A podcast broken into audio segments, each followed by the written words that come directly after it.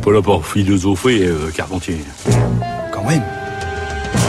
Incroyable. Bonjour Géraldine. Bonjour Adèle, bonjour à toutes et à tous. Pour votre journal de la philo aujourd'hui, eh bien nous restons aux États-Unis puisque vous nous parlez de la réédition d'un livre d'Alan Bloom.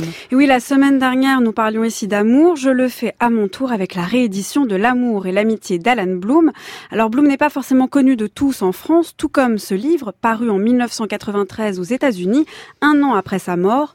Pourtant, il faut souligner toute l'importance de ce texte pour ses réflexions sur l'amour et l'amitié, donc pour sa méthode qui est d'analyser le sentiment à travers des chefs-d'œuvre, Stendhal, Tolstoï ou Shakespeare, et pour sa relecture du philosophe romantique Rousseau, bien sûr. Ne vous impatientez pas, mademoiselle. Voici la dernière opportunité que vous recevrez de moi. Quand je commençais de vous aimer, que j'étais loin de voir tous les maux que je m'apprêtais, je ne sentis d'abord que celui d'un amour sans espoir que la raison peut vaincre à force de temps. J'en connus ensuite un plus grand dans la douleur de vous déplaire, et maintenant j'éprouve le plus cruel de tous dans le sentiment de vos propres peines.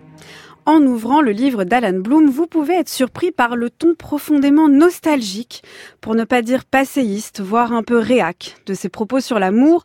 Le lien humain se serait défait, la faute à Hobbes et à sa thèse d'une nature humaine guerrière, la faute bien sûr à la modernité et à sa promotion d'individus rationnels et autonomes.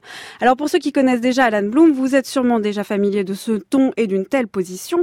Vous avez même peut-être déjà lu L'âme des armées, son essai sur le déclin de la culture générale, qui qui reparaît aussi et avait eu un grand succès à la fin des années 80 aux États-Unis. Quoi qu'il en soit, d'accord ou pas avec lui, il faut reconnaître à Alan Bloom qu'il travaille deux questions passionnantes dans ce livre. D'abord, la première, l'amour et l'amitié font-ils partie de la nature humaine? Autrement dit, l'amour est-il un être profondément solitaire ou est-il naturellement lié à l'autre? Et si oui, c'est la deuxième question, s'il est naturellement lié à l'autre, peut-on et comment corriger ce manque d'amour ou d'amitié, cette entaille faite à notre nature par la modernité? S'agit-il seulement de le constater ou de le déplorer ou des artifices peuvent-ils nous aider à le corriger? Après un silence de plusieurs minutes, il s'avança vers elle et d'un air agité débuta ainsi. En vain ai-je lutté, rien n'y fait. Je ne puis réprimer mes sentiments. Laissez-moi vous dire l'ardeur avec laquelle je vous admire et je vous aime. Élisabeth, stupéfaite, le regarda, rougit, se demanda si elle avait bien entendu, et garda le silence. Mr. Darcy crut y voir un encouragement, et il s'engagea aussitôt dans l'aveu de l'inclination passionnée que depuis longtemps il ressentait pour elle. Alors commençons par la deuxième question. Peut-on et comment corriger cette défection du lien humain, ou du moins sa transformation par la modernité, en relation impersonnel, eh bien bonne nouvelle, oui, on peut, une correction est possible. C'était même tout le sens du projet romantique initié par Rousseau et poursuivi par d'autres, comme Jane Austen, dont on vient d'entendre un extrait d'Orgueil et Préjugés. Entre le motif incontournable du mariage, la vertu du sentiment amoureux, la complémentarité entre soi et l'autre, les romans d'Austen nous plongent dans l'idée que dans l'amour et l'amitié, on est fait l'un pour l'autre. Que quand on se regarde soi, on regarde l'autre et inversement, quand on regarde l'autre, eh bien, on se regarde soi. Mais est-ce suffisant de le dire et de le signer Un contrat de mariage met-il vraiment fin à notre solitude? Son nom est Roméo, c'est un Montaigu, le fils unique de votre vieil ennemi à tous. L'amour n'était pas né en mon cœur.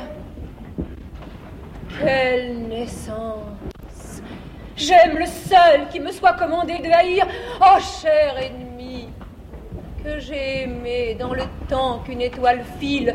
Je t'ai rencontré trop tôt, je te connais trop tard. Par quel prodige vais-je pouvoir t'attendre, te chercher et te fuir? Qu'est-ce que tu dis, ma fille? Qu'est-ce que tu dis? Aux côtés de la nouvelle Héloïse, d'Orgueil et Préjugés, mais aussi du Rouge et Noir, d'Anna Karenine, du banquet en bouquet final, Alan Bloom fait trôner Shakespeare et Roméo et Juliette, bien sûr. Pour lui, c'est la pièce qui exprime le plus immédiatement ce qu'est l'âme humaine, c'est-à-dire une âme animée d'une puissance amoureuse telle que même l'entendement n'y comprend rien. Pour Alan Bloom, la réponse à notre première question est donc claire. La nature humaine est foncièrement amoureuse et amicale. Mais comment comprendre alors qu'une telle nature, forte d'une telle puissance des sentiments, puisse être abîmée, entamée par la raison, par l'autonomie, par l'idéal moderne? Comment comprendre, pour reprendre un lieu commun, que l'amour ne soit pas toujours le plus fort?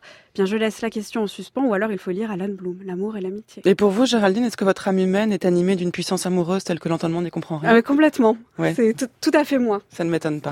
Votre chronique est à réécouter en ligne. Alors donc, je rappelle, enfin, vous rappelez le titre du livre. C'est l'amour et l'amitié, tout simplement. Ça paraît aux belles lettres dans une traduction de Pierre Manon. Et puis il y a aussi Alan Bloom, l'âme des armées, et c'est sur le déclin de la culture générale.